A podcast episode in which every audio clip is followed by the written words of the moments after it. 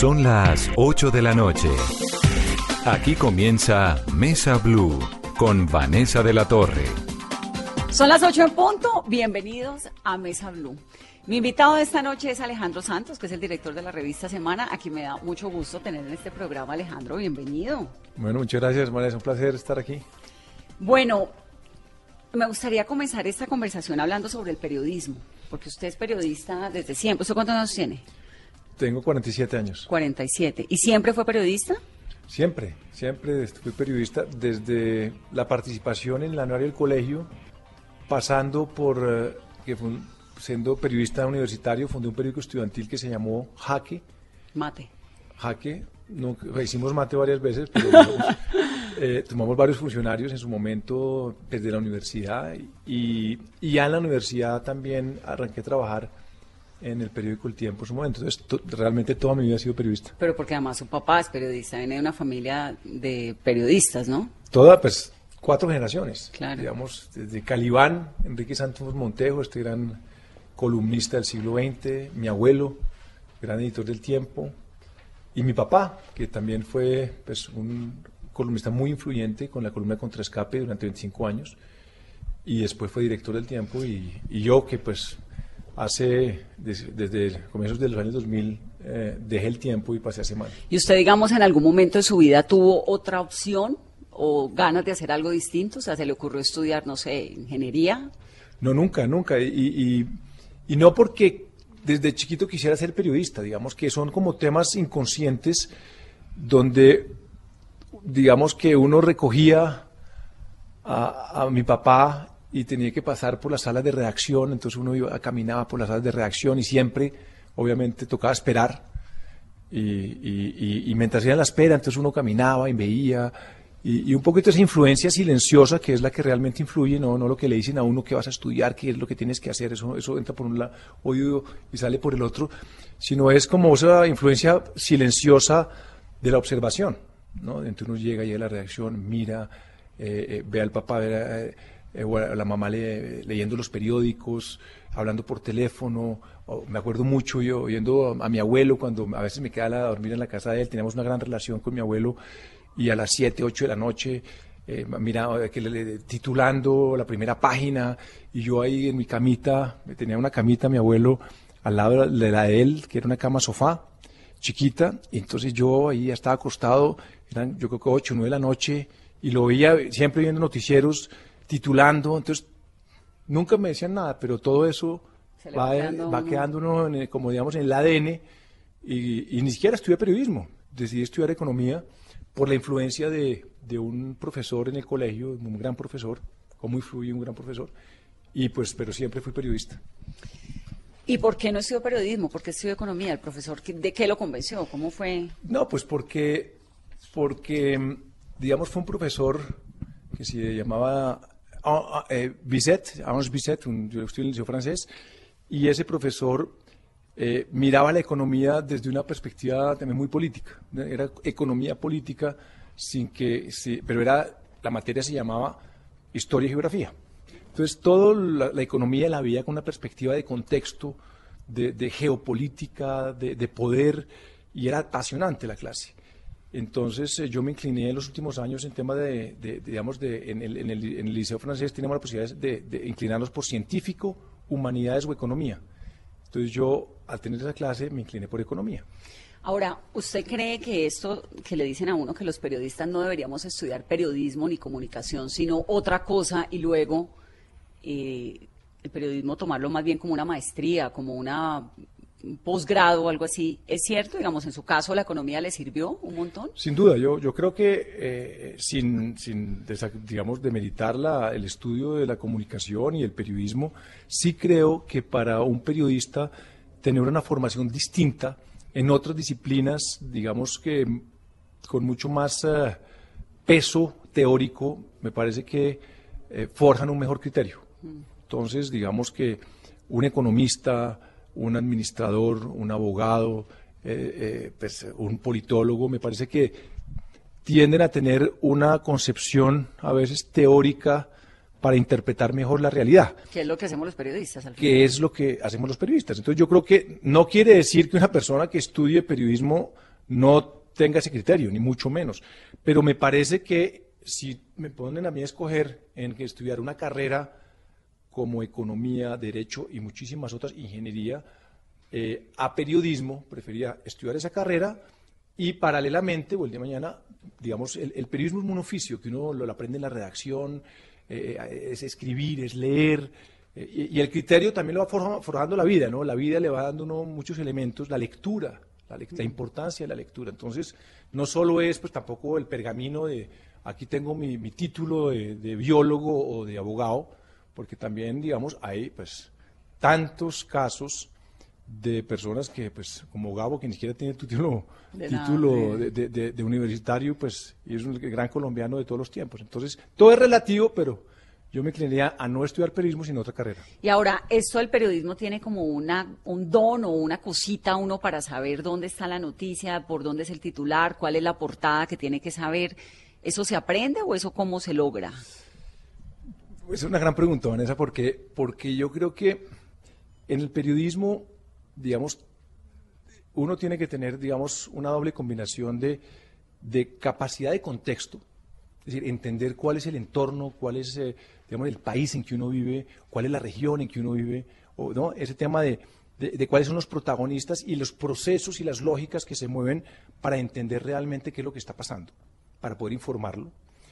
Eh, y, y, eso también tiene que tener una concepción, digamos, de, de, conceptualizar y entender eso. Pero por otro lado, uno tiene que tener, digamos, un, grado de instinto, de, olfato, mm. de para dónde van los temas de para dónde, está la noticia. Entonces, ¿dónde está la noticia? ¿Por dónde va a saltar la noticia? ¿No? Y eso requiere también un tema que tiene mucho que ver con, con instinto, con psicología. Digamos, digamos que con un, buen periodista, un gran entrevistador, tiene que entender mucho la psicología de la gente. Entonces, hay una serie de elementos donde el periodismo lo vuelve una apasionante porque pues es una, un laboratorio de la condición humana. ¿Usted cómo terminó siendo director de Semana? Semana lleva, tiene 35 años, ¿no? 38. 38, pero Semana en realidad la fundaron en 1940 y pico. Sí, sí el primer fundador de, de, Semana fue ni más ni menos que Alberto Lleras Camargo. Sí. Digamos, uno de los grandes colombianos, quizá, quizá el mejor presidente que ha tenido Colombia, a mi juicio. Eh, gran periodista, dicen que era eh, dicho por García Márquez y por, por, grandes humanistas y literatos colombianos, que eh, Alberto Lleras con esa pluma que iba en camino a ser un gran escritor, se desvió a la política y terminó siendo un gran político y un gran humanista. Eh, y en eso, pues fundó Semana eh, en los años 40 y, digamos que fue una revista muy influyente en su momento, con portadas muy editorializantes, con, con muchas, digamos, con retratos muy, muy icónicos de, de, lo que fue esa época. Eh, después se cerró y en el año 1982 Felipe López... Se la compra, el nombre. Eh, sí, digamos que va y dice, yo necesito el nombre, recupera el nombre, habla con Alberto Salamea, eh, yo no sé si hubo transacción o se lo cedieron, y digamos, en ese sentido, que quiso hacer una revista como estilo Time, una revista moderna, una revista independiente, etcétera, estilo muy americano, y pues digamos que en ese momento para él no fue fácil, porque pues obviamente era el hijo del expresidente López, que en ese momento estaba en campaña. Eh, entonces, pues digamos que fue un contexto muy adverso, pero a punta de buen periodismo, de un equipo de periodistas maravillosos y de un país muy complejo en su momento, en los años 80. Y en los años 80 estallaron pues una cantidad de temas que se iban cocinando en Colombia temas de narcotráfico, eh, digamos, la, eh, cómo emerge Pablo Escobar y termina esa década de los 80 en un narcoterrorismo pues que el país padeció y, hoy en día estamos recordando con 30 años del año 89 que fue el año del terror. Sí, que fue el año uno de los años peores años que había en la, historia, de Colombia. ¿Y cómo termina usted director de semana? Yo estaba en el tiempo. Yo estuve en el tiempo, eh, entré al tiempo, hice toda una carrera estuve en Reacción Internacional, estuve de editor nocturno, que fue una gran experiencia, digamos, con periodistas trasnochando toda la noche con todo el equipo.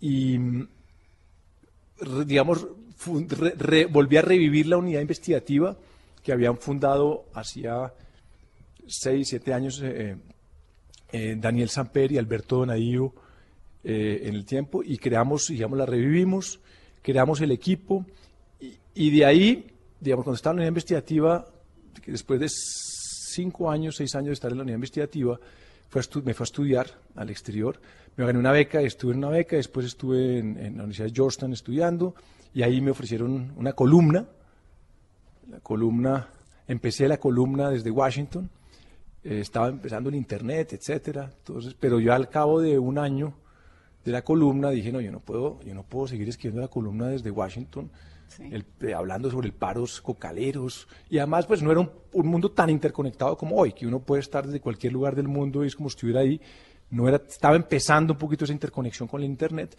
y yo tuve un dilema, yo estaba terminando un, un magíster en, Georgetown, en la universidad, y estaba en la columna, y, me, y dije, yo tengo que volverme y todo el mundo me aconsejó, no, no, termine su, su máster y suspenda la columna. Y dije, no, yo adquirí un compromiso con los lectores, yo no puedo al cabo de un año dejar la columna, porque no, no hay doctorado que me, que, me, recupere la credibilidad con los lectores que adquirí. Eh, pedí una licencia, que dejé los estudios pendientes, nunca volví. Llegué acá, empecé a trabajar en la columna, al, al año se, se fue el director de su momento y me nombraron director. ¿Y cómo era esa relación con su papá? ¿Coincidieron cuando Enrique era director del tiempo y usted era director de semana? Sí, coincidimos, coincidimos varios años. ¿Se le robó periodistas?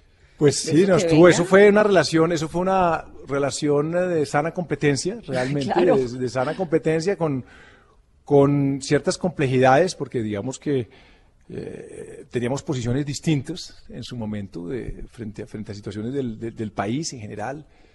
y, y una de las situaciones más hartas era cuando yo me le robaba periodistas. Eh, entonces, me acuerdo una vez que, que me, estaba Rodrigo Pardo, eh, que era subdirector del tiempo y era clave en el, tema el eh, clave para el tiempo en el manejo de editorial, escribía editoriales y, clave para la dirección del tiempo y, entonces y yo lo necesitaba para escribiendo era para semana y le hice una oferta y dijo que sí. Pero usted consultó con su papá eso. Por supuesto que no. Por supuesto que no. Yo dije, no, yo voy a ofrecer, no, no, esto no es, no, cada, esto es, esto es profesional. Y le hice la oferta, dijo, buenísimo, me voy para allá. Y cuando recibo la llamada de mi padre, enfurecido, que cómo se te ocurre, que es el daño que me estás haciendo. Y yo le dije, bueno, pero pues, pues, sí, pero es que esto es una oferta laboral. Pero es que no te das cuenta. Le dije, no, entonces, hermano, pues mejor dicho, yo con, el, con el, la bocina así, dije, bueno, pues bueno, pues haz una mejor oferta, ¿qué quieres que haga? Bueno, tunk. Bueno, eso fue, bueno, y así hubo muchos episodios. Pues hubo un movimiento de María Jimena con, con María Isabel. sí, también, también, también. Oh, eso fue, otro episodio donde yo me traje a María Jimena. Y él se llevó a María Isabel. Y entonces yo me traje a María Jimena, entonces aquí estaba María, Isabel, esta columnista de, de, semana, y me traje a María Jimena. Bueno, otra, digamos, bomba nuclear, pero en ese momento estaba Roberto, ya estaba Roberto director. Y Roberto, en una reacción a, esa, digamos, jugada pues, de mía frente a, frente a una columnista tan influyente como María Jimena, llegó y se llevó a María Isabel.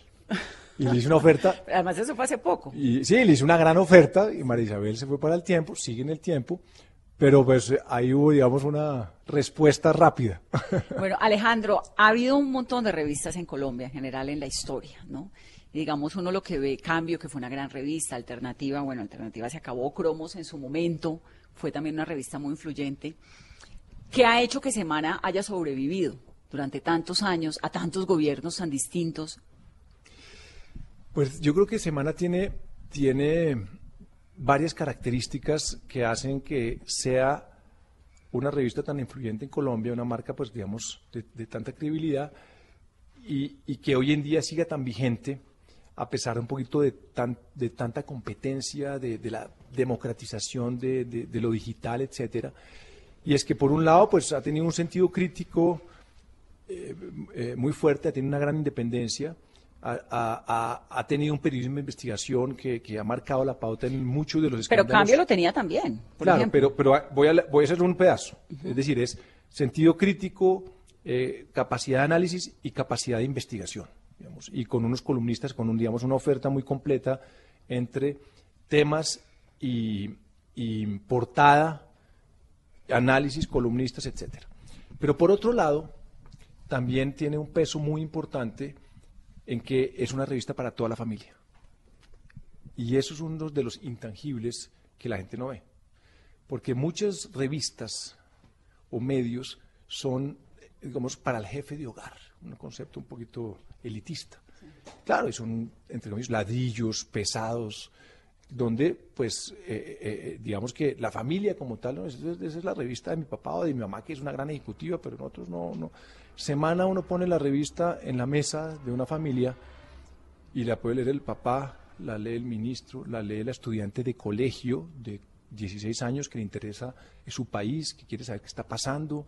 Mamá, ¿qué pasó con el ELN? Tiene 15 años, ya se preocupa, ve las noticias, coge la revista y la cosa y le parece agradable. Entonces, tiene una variable muy intangible y muy poderosa para nosotros dentro de la dinámica interna de las reuniones, de los temas que ya no son los temas duros, de judiciales, escándalos, política, etcétera, sino son temas más blandos, pero igualmente importantes, que hacen que la revista que airean, que, airean, que refrescan. La columna, por ejemplo, al final de Daniel Samper, donde le apostamos a la sátira política, en un momento en que nos dieron mucho palo por, por cuando le ofrecimos la columna a Daniel Samper, que cómo nos, nos ocurría una columna de humor en semana.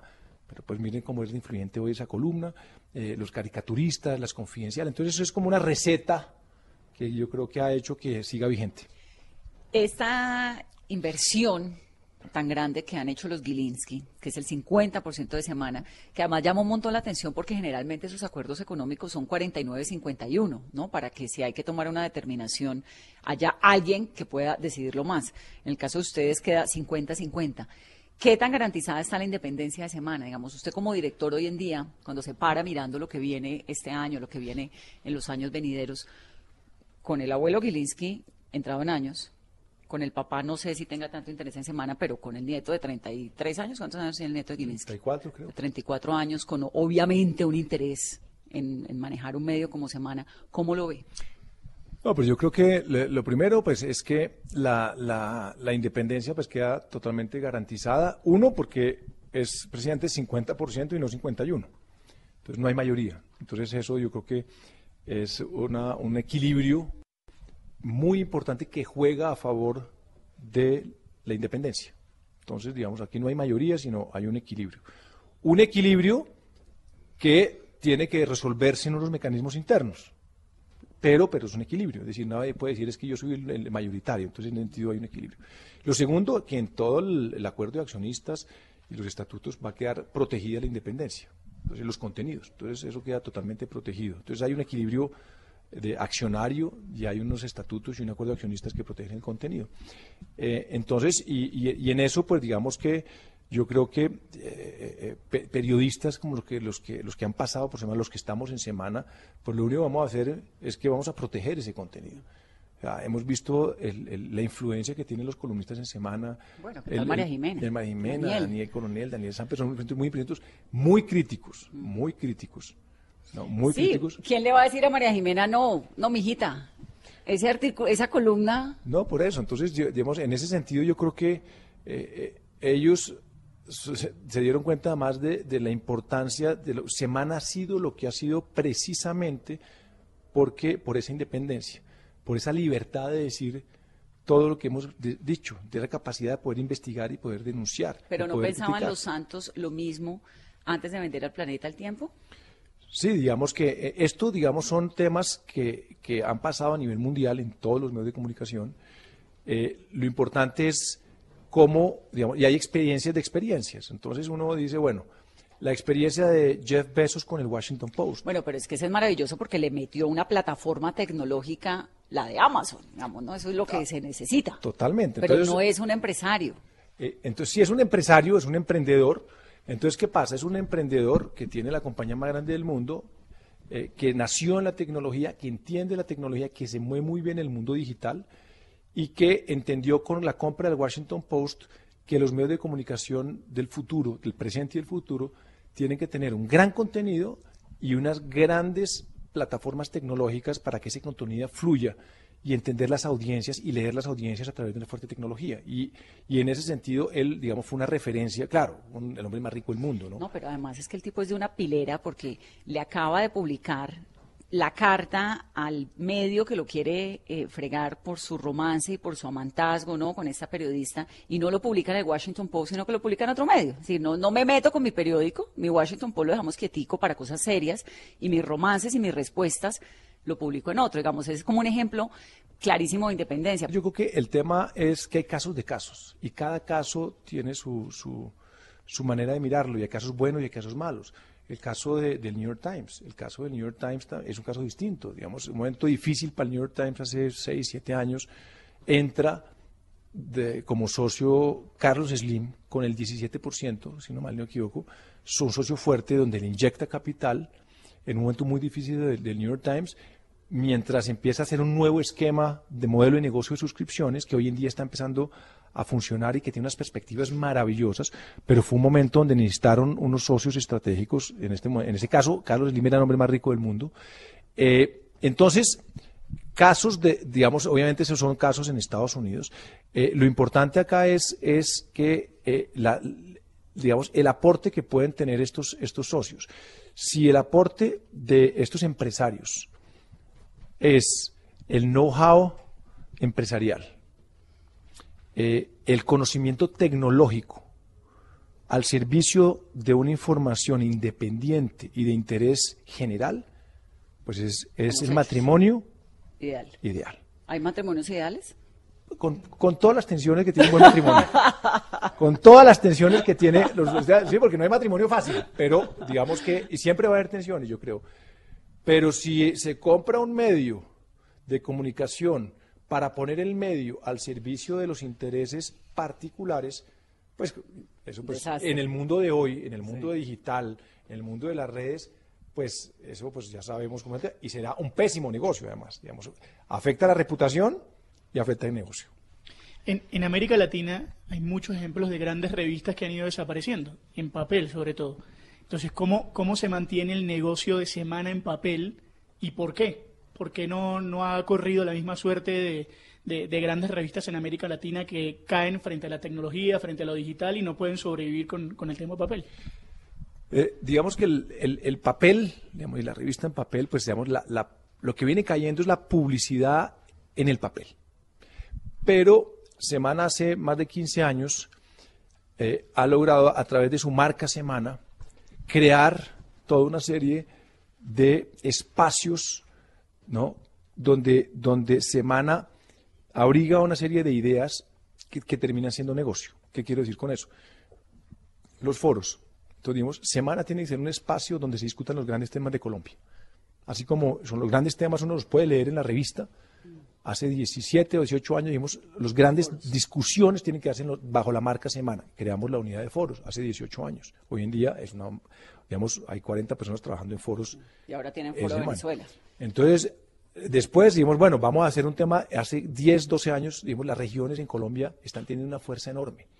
Eh, están siendo estigmatizadas probablemente por la gran prensa, incluida por semana, porque pues, lo único que se publica en las regiones son problemas, desastres naturales, actos de violencia. ¿Y eso es pagado por quién? Entonces, y, y, creamos, y creamos una división de publicaciones regionales de altísima factura, donde salen lo, que realmente están viviendo las regiones, en, en revistas de colección de 100, 120, 150 páginas, donde uno quiere saber qué está pasando en el Valle, en el Caribe, en la Orinoquía, en Barranquilla, en Medellín, le llega... Eso es publicidad de las regiones. Sí, digamos, es, es, son, son, es, un, es, un, es un periodismo narrativo, donde cuenta uno todo lo que está pasando, y lo financia digamos, empresas de la región. Ah, pero mire que eso es interesante porque eso, digamos, no le pasa a uno como en otros medios que uno no sabe si está leyendo información comercial, información oficial o periodismo que le meten ahí a un ladito abajo, le dicen esto es información eh, pagada por el gobierno del Huila. Eso, es, eso es muy importante. Semana viene aparte, esa separada. Eso es muy importante, digamos. Aquí, digamos, hay, unas tensiones que se generan donde, digamos, las, los anunciantes, las empresas quieren que no digan que es eh, información comercial y la están pagando. Y eso es un problema muy complicado donde uno no puede engañar a los lectores. Es decir, esto está pagado. Entonces uno tiene que trazar una frontera. No quiere decir que uno no haga ese tipo de publicaciones, pero uno tiene que decir, entonces nosotros ciertas publicaciones o son publicaciones aparte o toca o tienen que tener un diseño distinto donde se muestre que esto es un tema que tiene un tema aparte, que está impecablemente bien hecho, tiene que ser impecablemente bien hecho, pero hay una frontera donde el televidente, el lector, el, el, el, usuario de Internet se da cuenta que eso tiene un origen que es un origen económico. Entonces, eso es importante. Vamos a hacer una pausa en esta conversación. Usted me decía al momento, hace un momento, que cuando Felipe López fue a comprar eh, Semana o adquirir o a como quiera el nombre de la publicación, tenía esta disyuntiva porque su papá estaba en campaña. Vamos a hacer una pausa y al volver le voy a preguntar cómo maneja usted esa disyuntiva, por ejemplo, cuando Juan Manuel Santos era su tío. Ya volvemos.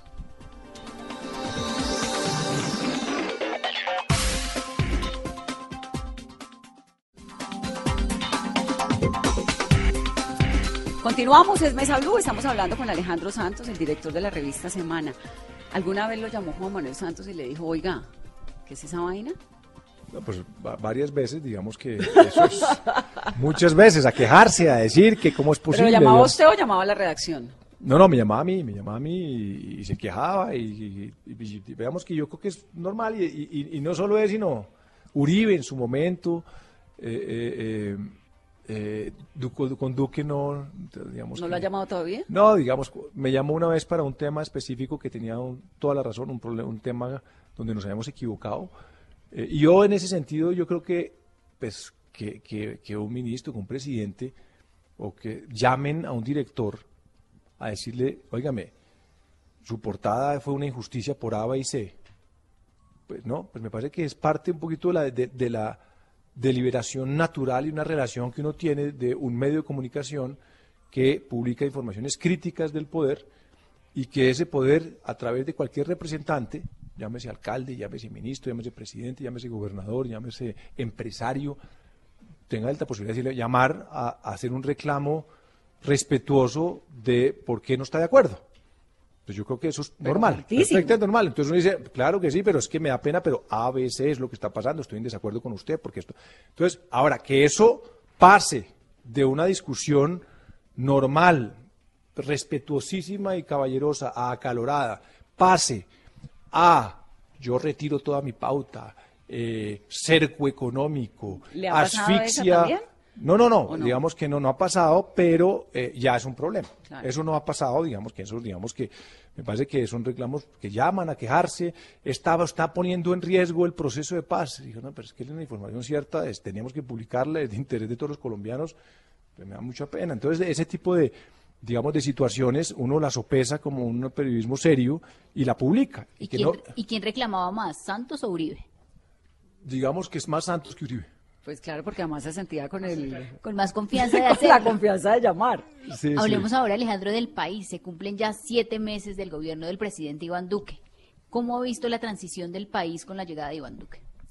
Pues yo creo que eh, el, primer semestre, digamos, mientras Duque se fue acomodando, digamos, había como una sensación de, de, que, de que al presidente le faltaba un poquito de marcar su liderazgo.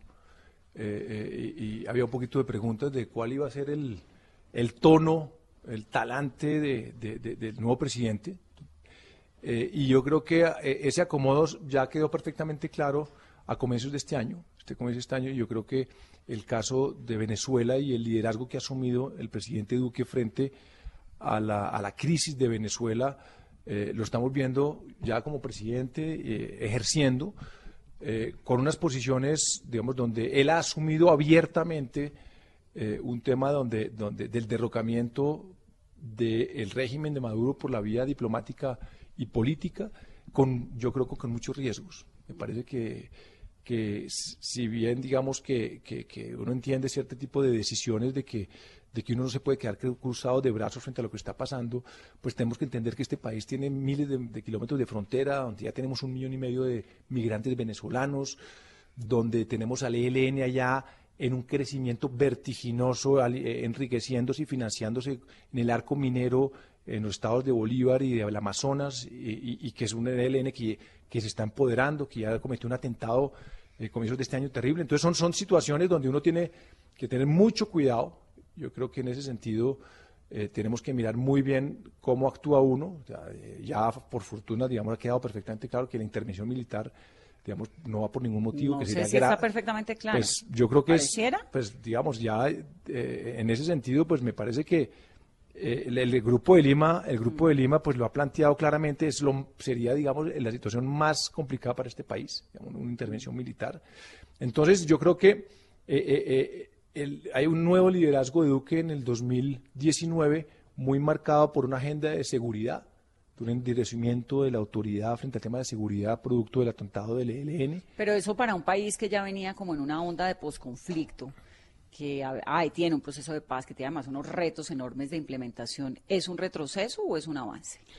No, digamos que eh, aquí, digamos, hay un tema, es que tenemos un proceso de paz que están dando, que tenemos que cuidar, eh, donde el eje fundamental es una justicia transicional, donde desmovilizamos y desarmamos a más de 7.000 hombres, que eran el enemigo público número uno de Colombia durante muchas décadas, que hicieron un daño enorme a este país, de un sufrimiento enorme, eh, eh, y, y donde se logró negociar con la guerrilla más antigua de América Latina, donde se desmovilizó, se desarmó, están en el Congreso y que eso no lo podemos perder. Y todavía, digamos, hay unas situaciones de gran fragilidad, de comandantes de mandos medios que están inseguros, que se sienten, digamos, digamos con el, todo lo que está pasando con la JEP, con el tema de si se objeta o no se objeta, de si la JEP vaya a seguir, digamos, que cómo va a seguir, en fin, hay unos temas de, de, de mucha preocupación frente a la consolidación del proceso y también frente a la consolidación de la paz en los territorios, donde yo creo que ha habido un problema de gestión, un problema de gestión muy grave, digamos, eh, que yo creo que eh, desde el final del gobierno de Santos se gestionó muy mal esa consolidación del posacuerdo de paz. Hay, digamos, unos desmovilizados, hay un movimiento político, pero de todas maneras tenemos, la próxima semana tenemos, eh, se Martes. vence, tenemos, eh, digamos, la próxima semana es determinante para la paz en Colombia. Por un lado, el presidente eh, el lunes se vence el plazo para Al ver lunes, si el 11, sancione, ¿no? si sanciona u objeta eh, La la, ley ley estatutaria. estatutaria de, de- de- de la JEP. Y segundo, el jueves se, se cumple el plazo para que Iván Márquez y el Paisa Se presenten. se a la presenten a la JEP. Que están ahí, digamos que están pendientes, que yo creo que quién sabe qué están, quién- en qué, qué deben estar haciendo.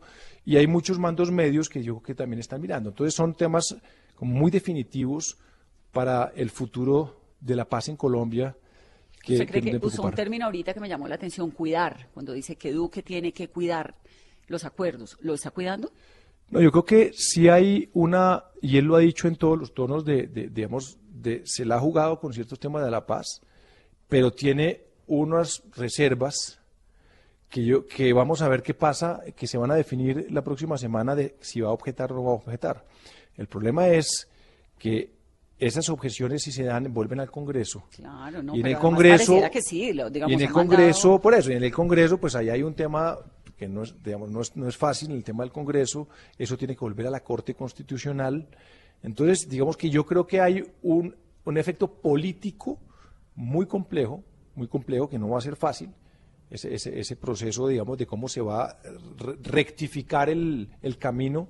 Eh, adicionalmente, eh, como si lo anterior fuera poco y el mensaje que se, se le envía a todas estas personas que, mandos medios y combatientes que están pendientes de- de- de- del tema, está la extradición de Santrich pendiente y está el código de procedimiento de la JEP, que es cómo va a funcionar la JEP eh, eh, demandada ante la Corte Constitucional en- eh, por parte, digamos, de unos artículos que modificó el Centro Democrático de este cómo debe Es que funcionar. es un mensaje hay, muy delicado. Porque entonces hay una serie de elementos complejos ahí. Le da uno la sensación, y recorriendo, digamos, estas zonas eh, de reinserción, le da uno la sensación de que está todo una cantidad de guerrilleros ahí como esperando a ver, bueno, ¿qué pasó? Es que se hicieron unos acuerdos que fueron de Estado, ¿no? No de gobierno, o por lo menos eso era lo que, lo que ellos habían entendido.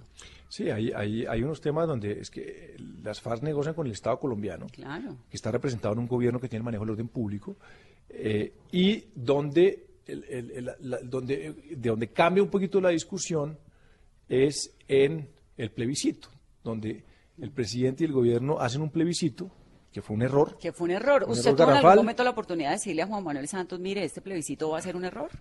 Yo en su momento, pues digamos que hablé con él, digamos, yo, a mí me parecía que, que, que, que, era un error, que era, digamos, que un riesgo muy alto, pero yo creo que, pues digamos que era muy difícil anticipar que la gente estuviera en contra de, de- de la firma de la paz. Era, digamos, eh, era un tema que era difícil. Era una, pues, uno sentía la lógica de que no, pues esto lo que hace es amarrar, legitimar el proceso, blindarlo a futuro y terminó siendo que perdió y una serie de circunstancias, acordémonos las cartillas, bueno, hubo una tan cantidad de circunstancias que, digamos que atizaron aún más la discusión, eh, una serie también de manipulación de información, etcétera, donde pues terminó ganando el no y eso, pues obviamente... Sí, por 50 mil votos, pero ganó el no. Por un mínimo margen, pero ganó el no. Y entonces eso replanteó una cantidad de cosas, se hicieron unos ajustes posteriores y es donde, pues obviamente, dice, bueno, pues es que aquí la mitad del país votó por no, entonces, entonces ahí entonces hay un mandato que dice cómo se va. Entonces hay una discusión donde, donde no es fácil, porque de todas maneras, aquí lo que tenemos que pensar es que eh, este es un país que ha sufrido mucho la guerra. Eh, donde hay muchas víctimas, donde hay 8 millones, más de 8 millones de víctimas en Colombia, eh, donde tiene que entender que hay un narcotráfico bollante, donde tenemos 200 mil hectáreas de coca con 5 cosechas al año, donde el posconflicto ha generado, digamos, una búsqueda del oro y de la minería que también está siendo fuente de financiación de grupos ilegales. Entonces, si aquí no actuamos como Estado y como institucionalidad de una manera inteligente, donde los avances que tenemos los cuidamos y los mejoramos, mejoramos porque yo creo que todos los procesos son imperfectos y ha habido errores, pero lo que no podemos hacer en una situación de fragilidad, donde por un lado tenemos 200.000 hectáreas de coca que, está, que ya sabemos que financian, bandas criminales, eh, disidencias, ELNs, etcétera, que es históricamente los cultivos más altos con cinco cosechas al año. Por otro lado, eh, no cuidamos los procesos que hemos avanzado, como hemos desarmado 7.000 hombres de las FARC, donde hay unos mandos medios que se han acostumbrado a hacer la guerra, que están pendientes de que, de si les hicieron conejo o no. Donde hay otros dos que son, eh, o varios que son grandes, que están pendientes. Donde tenemos un ELN que se resguarda en Venezuela. Donde tenemos un, gobierno de, eh, vecino país que ojalá se caiga pronto, pero si no se cae se nos vuelve un problema. Entonces, son los factores donde tenemos que, como, como, como, como, como Estado y yo creo que como clase dirigente entender eso y empezar a dialogar y mirar cómo seguimos avanzando en, una, realidad que, hemos avanzado, pero que podemos retroceder. En un año. En, un año rápidamente. Sí, de acuerdo. Y eso, pues yo creo que no nos lo perdonarían pues, miles y millones de víctimas que ven que este país, digamos, estaba. Un poquito más allá pero ¿cómo consolidar ese optimismo hacia la consolidación de la paz cuando esta semana la JEP, que es la columna vertebral del acuerdo, se ve ya salpicada por un escándalo de corrupción en uno de los casos más emblemáticos como el de Santrich? Pues yo creo que son, son, son, son situaciones que pasan, yo, yo creo que eso fue muy lamentable. Eh, eh, es un episodio donde yo creo que está quedando claro que ese fiscal delegado es un bandido. Bermeo. Bermeo, que se está metido en negocios ilícitos. Mm. Eh, de una manera complicada, eh, que está por definir un poquito qué relación y cómo está Santrich involucrado, eso yo creo que está por definir. Eh, yo no me atrevería en este momento a hacer ningún tipo de juicio porque es un caso complejo y es un caso que no está claro, ¿no? Por ahora es un, un señor que tiene un pasado nefasto que terminó en un cargo que no ha decidido terminar en la JEP, que sí le golpea la credibilidad de la JEP.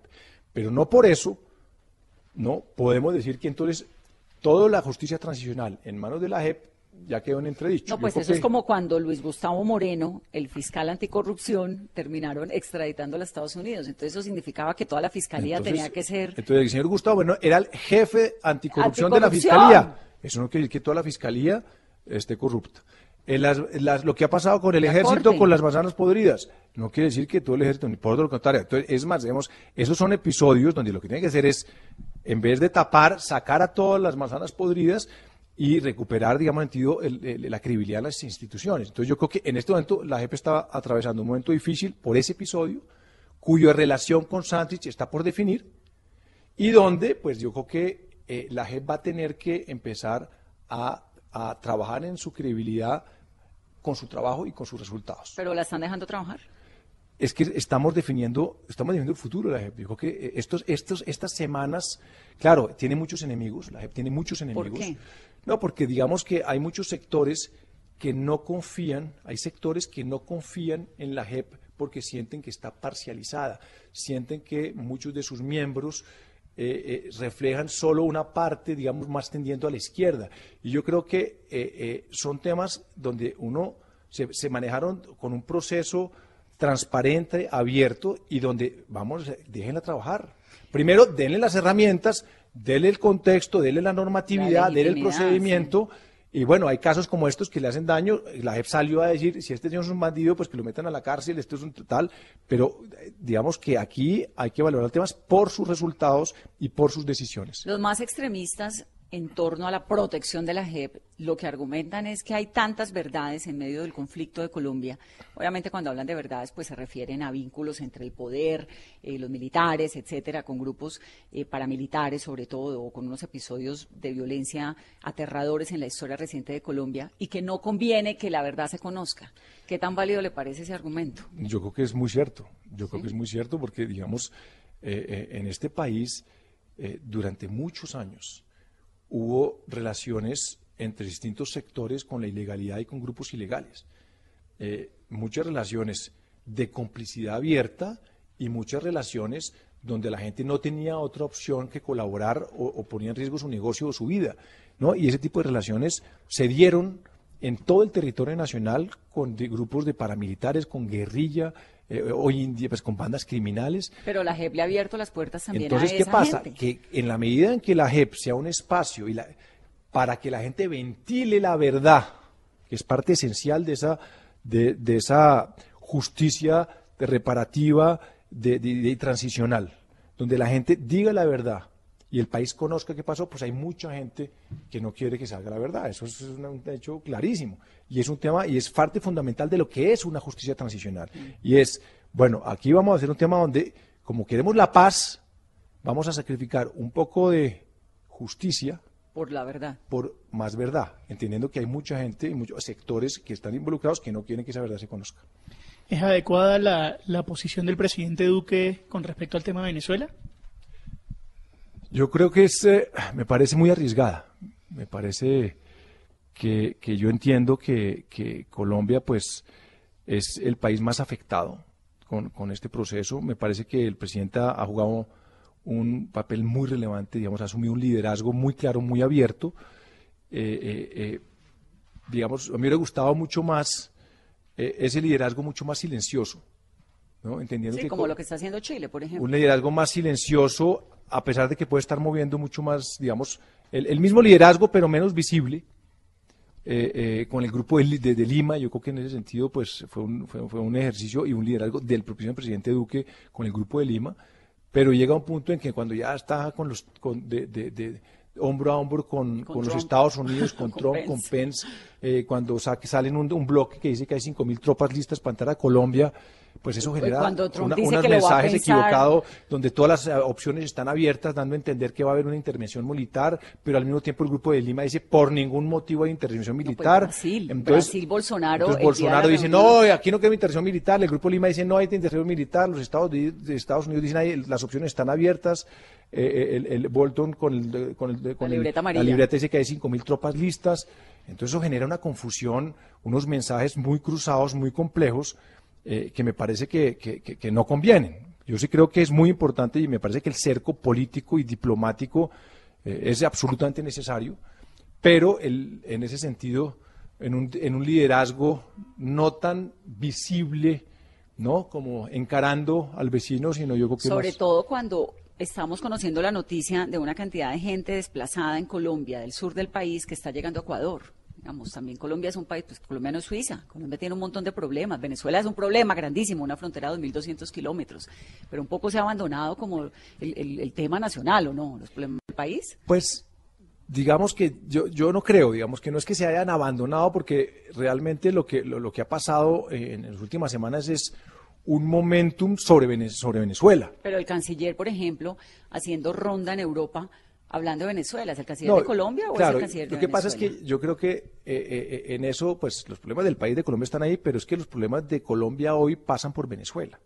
Entonces, la agenda de Colombia hoy pasa eh, muchísimo por Venezuela. Entonces, cuando uno ve que tenemos un millón y medio de migrantes venezolanos, cuando estamos viendo que el desempleo ya va en 12%, cuando según los economistas y los cálculos técnicos dicen que del aumento del desempleo su efecto más importante, me dicen que es más del 50%, es por el efecto de los venezolanos. Cuando estamos viendo el tema del ELN en la retaguardia eh, y pone eh, hace el atentado, digamos, de, de, comienzos de enero con, digamos, que en ese acto de barbarie y se refugia en Venezuela. entonces, cuando vemos los Estados Unidos involucrados, digamos, a fondo en el tema, cuando vemos los presidentes del Grupo de Lima reuniéndose, pues claramente eso es una agenda, y donde Colombia es el vecino fundamental con 2.200 kilómetros, donde pasa todo entre los dos países, pues es inevitable que esa agenda sea parte de la agenda nacional. Pero claro, nadie discute que este país tiene otros problemas. Pero yo creo que las últimas semanas han sido semanas eh, producto de, de, ese arrinconamiento del régimen de Maduro tan fuerte, donde la asfixia económica está llegando a unos puntos ¿Y la portada del fin de semana de semana es Venezuela o es la ley estatutaria del lunes? Bueno, primero no puedo chiviarme. Y estamos a jueves, entonces yo creo que... Eh, pero usted ya está en eso. Estamos, estamos ya, estamos definiendo el tema, pero, pero es, uno, es, es uno de esos temas, digamos, estamos mirando sobre todo cuál es el ángulo, pero yo creo que no solo es el tema, sino también un poco cuál es el ángulo que le vamos a dar al tema. Que ¿Cómo, se, ¿cómo se define una portada de semana? Pues una portada de semana, eh, primero, digamos que está un poquito el, el, dilema a veces entre si uno recoge algún episodio que sucedió la semana anterior que fue muy relevante y uno le da también un ángulo editorial, una, fuerza digamos, de carácter editorializante, eh, o si uno se anticipa a un tema que va a ser noticia la próxima semana, entonces uno digamos que en ese sentido se anticipa la semana, o si uno tiene un tema muy fuerte que es propio y que pone la gente. Una investigación. Una investigación. Para política, por ejemplo, que es, fue usted. Es correcto. Entonces, una gran investigación. Entonces, depende del tema. Y lo segundo es que eh, cada vez menos los temas que arrancan la semana terminan la semana. Porque cada día más las, noticias van a unas velocidades enormes. Eh, eh, donde pues la gente ya la, la noticia, el ciclo noticioso es más corto, entonces ya en el propio día la gente ya al otro día siente que lo del día anterior ya es viejo, el miércoles ya lo del lunes, entonces el tema es que cada día más las portadas se están definiendo, antes se definía el miércoles, hoy se entre jueves y viernes, porque si no queda uno, llega uno cansado, la noticia llega cansada y en ese sentido la influencia pues caería. ¿Cómo les ha ido con el pago digital, que es un reto tremendo, ¿no? Sí, ese, es un desafío enorme que tenemos todos los medios de comunicación del mundo. Es decir, es cómo pasamos de un modelo dependiente de la publicidad de los anunciantes a un modelo dependiente de las suscripciones. Y eso es un camino bien difícil, porque pues claramente eh, las publicidades y, y, la competencia en lo digital, los Google, los Facebook, se están llevando el 70% de la publicidad en digital. Entonces, la publicidad está migrando a lo digital. Eso se lo llevan el 70% de los grandes jugadores, los gigantes eh, digitales de tecnología. Dejan un 30% para que se repartan todos los medios, todos los influenciadores, todos los blogueros, todas las páginas, etcétera. Y entonces uno lo que tiene que hacer es empezar a formar, digamos, más, más, suscriptores.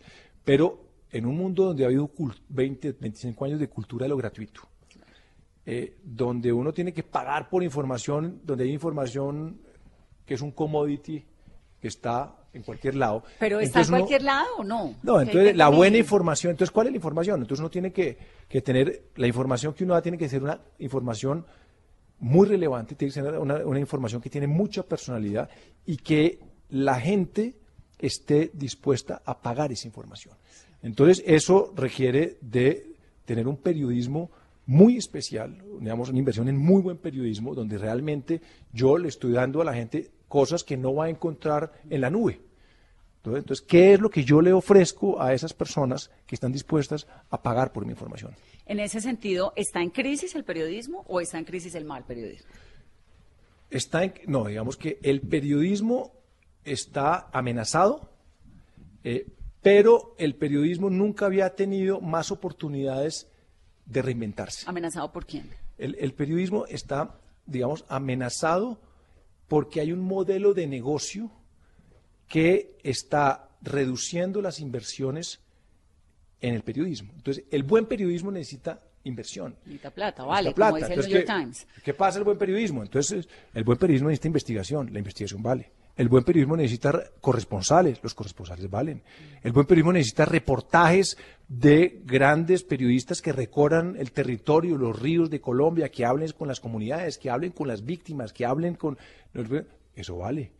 Entonces, cuando uno dice, bueno, el buen periodismo tiene un valor, cuesta mucho, y, digamos, cada día las salas de redacción se van marchitando por un tema de que no hay recursos. Entonces, en ese sentido, el periodismo está amenazado. El periodismo entendido como el tratamiento, la elaboración intelectual, creativa y con criterio de una información para informar de la mejor manera posible a una sociedad.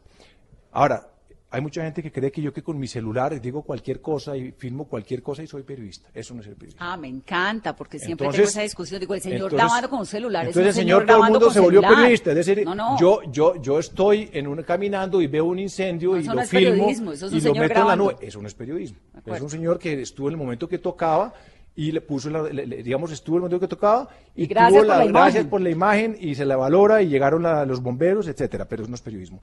El periodismo requiere de esa elaboración, esa capacidad de contextualizar, de tener criterio, de buscar las distintas fuentes y todo eso vale. Entonces yo creo que está amenazado en el sentido de que modelo de negocio, dado que cada vez hay menos publicidad, está restringiendo y está tensionando las redacciones, recortándole para hacer buen periodismo.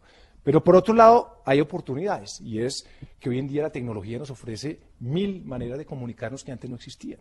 Entonces yo ya con el celular puedo hacer miles de cosas. Yo ya puedo llegarle a muchísima gente que antes tenía, era imposible que yo le llegara. Entonces, digamos, está amenazado, pero al mismo tiempo se abren nuevas oportunidades donde yo con un celular y buena creatividad puedo hacer grandes cosas. O sea, le encanta la política, ¿no? pero solo desde el lado periodístico. no, no, yo, pues, a mí me gusta la política, me fascina, pero desde el lado periodístico entenderla, eh, eh, informarla, criticarla, que es una maravilla, porque este país da mucha papaya, este país da mucha papaya, es, es, una era macondiana, es una cosa, digamos, que, que, es caricaturesca. Entonces, que lo diga Daniel Samper, Daniel Samper ha logrado reinventarse, reinventarse el periodismo desde la sátira, porque este país da mucha papá, este es un circo, es un zoológico. Y Daniel Samper logró decir, bueno, este, este, país es un circo, y todos los días lo vemos en su canal, lo vemos en su columna, en donde pues, toma mucha papaya los, los políticos de este país. ¿Pero usted le gustaría lanzarse a algo? No, no, no, ¿Hacer política? no, no, no, yo estoy aquí, ya, ya de por sí estar en el periodismo, la política es una fuerte intensidad, yo creo que uno desde el periodismo ejerce una influencia enorme, y, y es, digamos, yo creo que en ese sentido se necesitan referencias de buen periodismo que influyan en la clase dirigente, en los liderazgos de este país, en los políticos de este país, ¿no?